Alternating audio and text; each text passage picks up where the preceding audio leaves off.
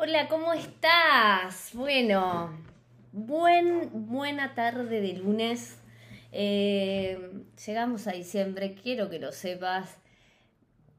Y, el último mes del año. ¿Qué tal, no? ¿Dónde, cómo te encuentras? ¿Te estás arrastrando hasta el fin de año? Venís ya relajado, ya soltaste, viste que ya está. Hay un personaje muy. como muy, muy curioso a fin de año, yo le suelo decir, ¿no? Que están los que quieren hacer todo, ¿viste? El ansioso que quiere hacer todo, como que parece que se acaba la vida, ¿no? El año. Y ahí estás vos, ¿no? En diciembre queriendo hacer todo lo que no hiciste el resto del año. O está también el resignado, ¿no? Eh, el que dice, bueno, ya fue, ¿no? Entonces ya como que se deja estar, pero también quedan 30 días, ¿no? Entonces la vida sigue no termina nada, no empieza nada, nos puede servir como punto de partida, como punto final, eh, para hacernos algunas preguntas. Eh, pero bueno, arrancó diciembre, arrancaron las lucecitas de Navidad, arrancó fin de año, arrancó con quién te vas a juntar, quién va a ser el Vitel Toné eh, y cómo van a ser si llueve y la mesa no se puede poner afuera. Todos esos temas empiezan en diciembre. Eh, por lo menos acá en, esta parte de, en Argentina, yo te cuento muchas costumbres que son bien argentinas, ¿no? Eh, en el otro lado del charco, en España, o más arriba, ¿no? En Estados Unidos, en Canadá, hay otro tipo de costumbres y también otro tipo de climas, ¿no? Eh, muchos están muy abrigados en esta etapa del año y preparando la Navidad, por supuesto, de otra manera. Igualmente, algo curioso, yo para hacer un random, eh, nada, eh, pinto esta, como dicen los jóvenes. Em, y ahora voy a algo que tenía pensado hoy compartirles, pero viste que eh, en esto de las fiestas de, Navidad, los que festejamos Navidad, ¿no? Muchos que, tienen, que no comparten la religión, ¿no? del cristianismo y del catolicismo igualmente eh, lo festejan porque tienen amigos y familias y, tienen una cultura abierta, ¿no? Dentro de la religión, entonces lo comparten. Vos fíjate que todas las comidas que suelen prepararse tradicionalmente y que se comparten en, muchos países eh, son mucho más para invierno que para verano. Ah, y bueno, responde un poco. Entonces, estamos todos con los 32 grados de calor, la mesa afuera, ¿no? Eh, pero comiendo almendras y avellanas bañadas en chocolate, derretidas por supuesto, ¿no? O el turrón, que medio que se te desarma, ¿no? Lo durito del turrón quedó cuando estaba en la heladera. Eh, y bueno, así, hay, para mí es curioso, a mí me encanta festejar, ¿no? Eh, y la Navidad me parece, es una celebración que yo vivo muy, muy interno, eh, pero tiene que ver con mi historia, tiene que ver con eh, nada, con esto de Navidad quiere decir nacimiento, entonces, y, para mí, mis padres siempre me han inculcado, más allá de, de, Papá Noel, digo, no estoy hablando de eso, estoy hablando del símbolo del juntarnos y del nacimiento y de qué querés que nazca y de, de, cierta conexión que para mí aparece en Navidad que no aparece tanto en Año Nuevo. En Año Nuevo conectamos con otras emociones, como la alegría, el festejo, ¿no? Y, eh, pero me gusta mucho vivir las fiestas. Y como si eso fuera poco, yo cumplo años en el medio. Por lo cual, bueno, nada. Eh, yo cumplo años el 26 y mi cuñado el 27. O sea que la familia medio que sigue de largo toda la semana. Eh, nada, y quiero regalarte esto, ¿no? me pasa que, que en, la, en la clínica suele ser un temón Navidad y Año Nuevo Em, para todos, se moviliza un montón. Independientemente de si elegimos festejar, no nos gusta, le damos más bolilla, como se dice, o no le damos.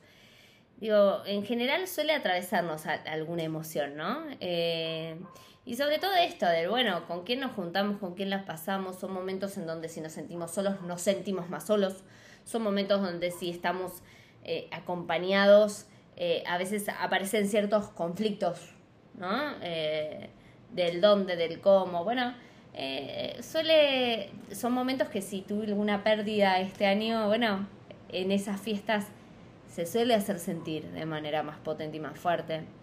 Entonces creo que, que, que conectar con, esta etapa del año es conectar un poco con, vos, con dónde estás, ¿no? Eh, y, sobre todo en estas fiestas, con quién lo querés vivir. Eso que te está pasando en relación a las fiestas tiene que ver con vos, no con las fiestas. No está ni bien ni mal, ¿eh? Por eso digo, no está nada ni mal ni bien. Es información que nos ayuda a pescarnos. Y te voy a contar algo que eh, me estuvo pasando esta semana, ¿no? Eh, que venía pensando y que me tiene bastante... Estoy, estoy bastante sensible. Eh, y te lo quería compartir a ver si a vos te hace sentido, para ver qué preguntas te genera vos, ¿no? Em, bueno, está, a ver, ¿por dónde empiezo para no hacerte la larga?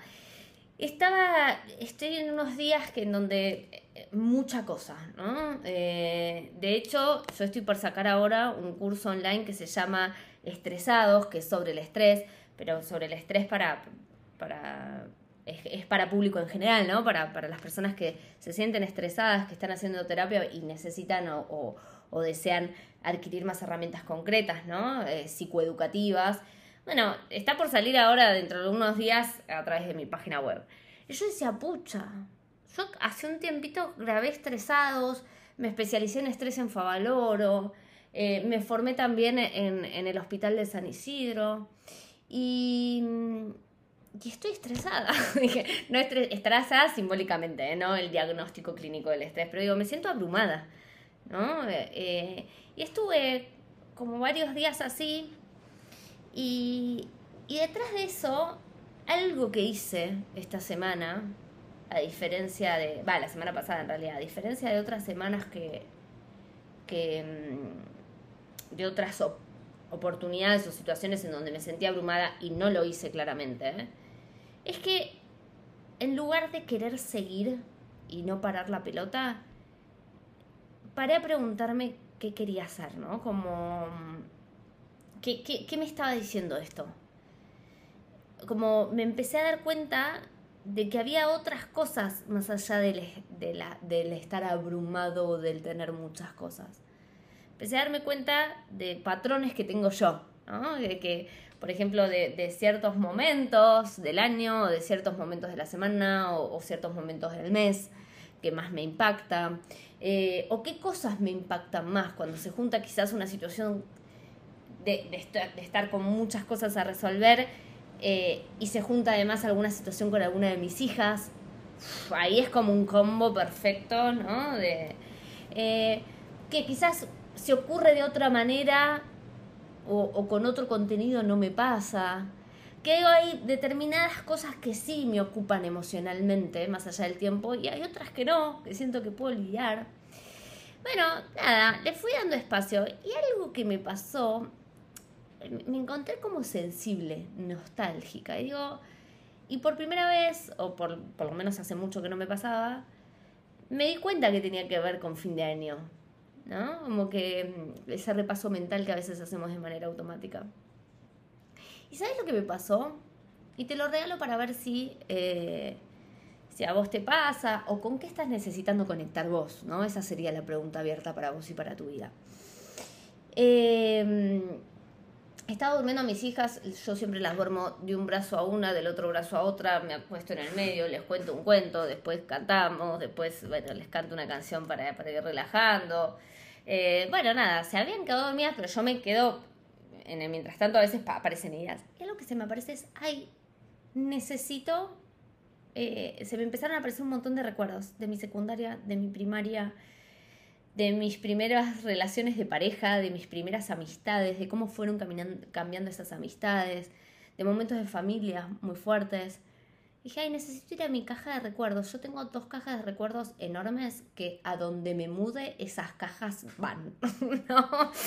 Eh, y tiene cartitas, bueno, si vos... Eh, tuviste, te gustaba escribir cartitas, si sos, si naciste en, los 80, te diría hasta barra los 90, pero más los 80 o antes, eh, posiblemente eras de escribir muchas cartitas en papel de carta. Eh, y con mis amigas lo hacíamos todo el tiempo. Y tengo muchas, muchas cartitas de, ellas. Yo tengo todavía mi grupo de amigas de la secundaria y de la primaria, somos seis, ¿no? más allá de que tenías más amigas dentro del curso. Entonces empecé a revisar y a ver, algo que te cuento es esto. A mí esto me vino ayer y, y podría haber sido algo re pasajero, o sea, podría haber quedado en un recuerdo, en algo que rápidamente mi mente lo saca y me voy a ver tele porque ya es tarde para relajar o a leerme un buen libro como suelo hacer, que siempre leo, ¿no? Un poco antes de dormir. Y fue un esfuerzo para mí, decir, no, para, sí, eh, no, anda, busca la caja, abrila, ¿no? Fue un esfuerzo de, che, ¿le voy a hacer caso a esto que me apareció o no? Y lo hice. Ah, no, estuve una hora y pico emocionada con con la historia, emocionada con reconectar con emociones que cuando conectas se hacen, se actualizan.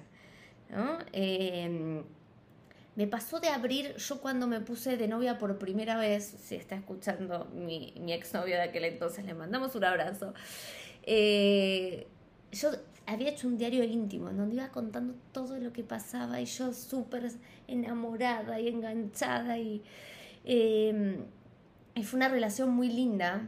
Y me di cuenta de muchas cosas, ¿no? De qué cosas son tan importantes y te afectaron tanto en, en tu crecimiento que quizás en ese momento no diste tanta importancia.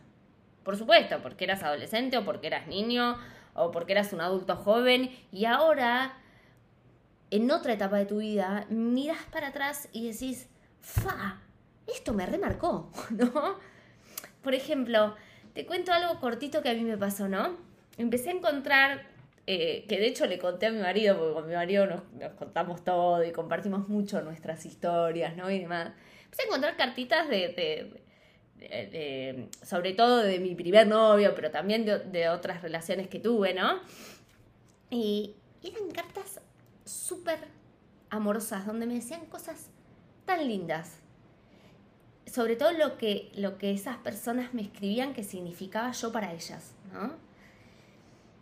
Y algo que me pasó ayer es, wow, qué importante haberme cruzado a estas personas en el camino, qué importante en un momento de tanta vulnerabilidad, de tanta inseguridad como es la adolescencia, de tanta inseguridad con, y nos pasa mucho a las mujeres con nuestro cuerpo, eh, más allá de la deconstrucción y como querramos llamarle, y yo ni hablar, ¿no? Que vengo más de otras décadas, ¿no? Entonces, eh, la parte de construcción y de, eh, digo, había una impronta muy fuerte de, la mujer, de lo que debía ser, de lo que no, de la inseguridad, de lo que todavía no se hablaba tanto, ¿no? y yo me veía a esa, esa nena, va, barra adolescente, adolescente en realidad, pero hoy me veo casi como una nena. Eh, afrontando, ¿no? Afrontando sus primeros enamoramientos, sus primeros estar enganchada y tener súper miedo a que no le dé un bolilla. Eh, entonces, qué importante que fue haberme cruzado buenas personas en el camino, que, que me cuidaron, que me quisieron bien, más allá de los errores, ¿no? Más allá de de errores, de las experiencias, de expectativas no cumplidas, porque el otro no viene a cumplir tu expectativa y vos sufrís un montón y ese desamor primero es... Me partieron el corazón literal, ¿no? Entonces, eh, nada, me generó mucho agradecimiento mi historia. Eh, y yo no tuve una historia fácil, ¿eh? ¿eh? no, no, no quiero por esto idealizar que si tenemos una historia positiva, entonces porque tiene que ver con cómo resignificamos las cosas. Eh, vos sabés bien que yo cuando tenía 13 años mi papá falleció y a mí eso se me vino el mundo idealizado eh, automáticamente al piso de lo que la vida era, ¿no? Y, yo tuve que convivir toda esa adolescencia con esa falta, Y haciendo ese duelo. Con más razón, siento tanto agradecimiento eh, que me hayan cuidado del corazón, por decirlo de alguna manera, ¿no? Eh, y esto no quiere decir que no haya tenido frustraciones en las amistades y que no haya tenido frustraciones, por ejemplo, en el, terreno del amor, de las primeras experiencias, ¿no? Eh, en ese sentido. Tuve un montón de frustraciones. Yo me sentía por momentos no valiosa, me sentía insegura, me sentía rechazada. Yo hice un cambio de personalidad muy grande. Yo de, niña era tímida. Eh, entonces, sí, y vos dirás del otro lado, ¿y qué pasó en el medio? Porque ahora todo lo contrario. Bueno, acá está, ¿no? La prueba del rediseño. Eh, digo, yo, yo era súper tímida de chiquita, súper tímida, súper callada, súper tranquila. Eh, y bueno, eh, la vida te va transformando y también la conciencia te va, va haciendo que puedas elegir, ¿no? El hacia dónde de esa transformación. Entonces vamos a ir un corte y vamos a volver, pero lo que quiero que, que en esto que me pasó, ¿no? Y, y que te voy a seguir compartiendo, quiero que reconectes con tu historia, sea como fue, sin juzgarla sin ponerle eh, juicios o opiniones o adimentos, ¿no? Aditivos, perdón. Eh, la historia. Porque esa historia es tuya. Esa historia es única eh, y no va a volver a repetirse. Em, nada, lo que te conecte de esa historia para, para poder seguir haciéndote preguntas sobre vos. Bueno, em, volvimos al segundo bloque de RCC, escuchar cosas buenas, tu mejor versión.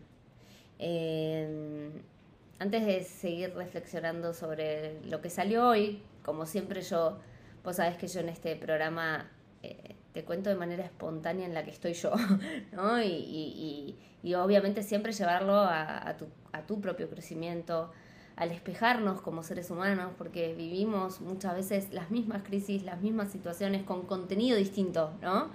Eh, pero con un contenido individual y único que es tuyo, pero muchas veces ese espejo nos ayuda a sentirnos acompañados, a, ver posibilidad, eh, a seguir ahondando en mí.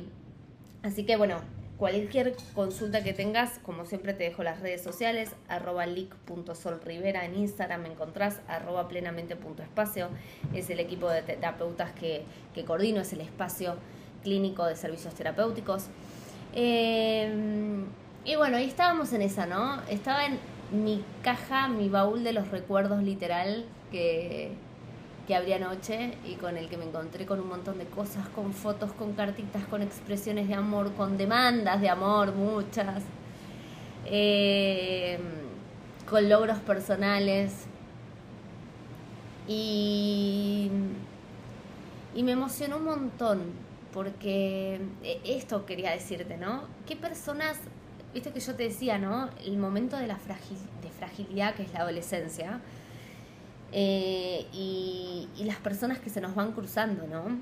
Y algo que, que encontré, entre otras cosas, es eh, cuando yo hice la carrera de coaching, escribí una autobiografía. Bueno, y, estaba escribiendo, ¿no? Eh, y estaba escrita esa autobiografía y la leí. Y, y esto, ¿no? Cómo mi familia me acompañó en los momentos más duros, eh, y siempre hay un otro que nos rescata. No importa quién. ¿Sí? Eh, ¿Quiénes fueron esos rescatistas en tu vida? ¿Con quién, eh, quién te ayudó ¿no? a, salir de, de, momentos duros? ¿O qué te ayudó? ¿no? a mí me generó mucho, yo me consideraba desde mi inseguridad una eh, desde mi inseguridad me consideraba muy frágil en el amor. Eh, y las personas que fueron, eh, y era muy enamoradiza, o sea, me enamoraba mucho, ¿no? Y las personas que fueron pasando por mi vida, que no fueron muchas, ¿no? me enseñaron siempre algo, pero sobre todo me quisieron, ¿no? Después tuve otras experiencias que fueron más de aprendizaje, pero sobre todo esto, ¿no? El, mi primer núcleo de amigas, mi primer amor, esos primeros, ¿no? En tu vida que te marcan un montón. Y yo agradezco tanto el haber podido contar con, primeros que, me hayan cuidado, que, hoy un poco me conecta con ese agradecimiento, ¿no? Y esto no quiere decir que si no tuvieras, si no tuviste primeros en tu vida, ¿no? Eh, que te hayan hecho bien, que no puedas reparar, ¿no? Eh, sí creo que, que, es esto, ¿no? Que cuando somos adultos tenemos la oportunidad inmensa de mirar para atrás y ver distinto todo eso que vivimos. Porque no somos los mismos. Vos no sos el mismo, no sos la misma que vivió todo eso que vivió. Digo, vos pasaste por un montón de cosas después y pasó tiempo. ¿No? Y cambiaron las cosas y cambió las situaciones y nada es lo mismo, ni la Argentina, ni el país en donde vivís, ni tus vínculos, posiblemente no sea lo mismo tu carrera, ni digo, nada es lo mismo. Entonces, ¿cómo vas a ver igual tu historia? A veces el dolor nos hace ver igual nuestra historia que siempre. Porque se repite, se repite ese dolor y necesitamos sanarlo. Eh, a mí me hizo muy bien ayer abrir mi caja de recuerdos. Porque yo, como todos nosotros, tenía mis dolores en el pasado. Mis dolores de no haberme sentido querida, mis dolores de haberme sentido rechazada, mis, dolores de sentir no pertenecer o de no ser prioridad, eh, mis dolores de duelos. Y cuando abrí esa caja de recuerdos, me di cuenta que no era tan así.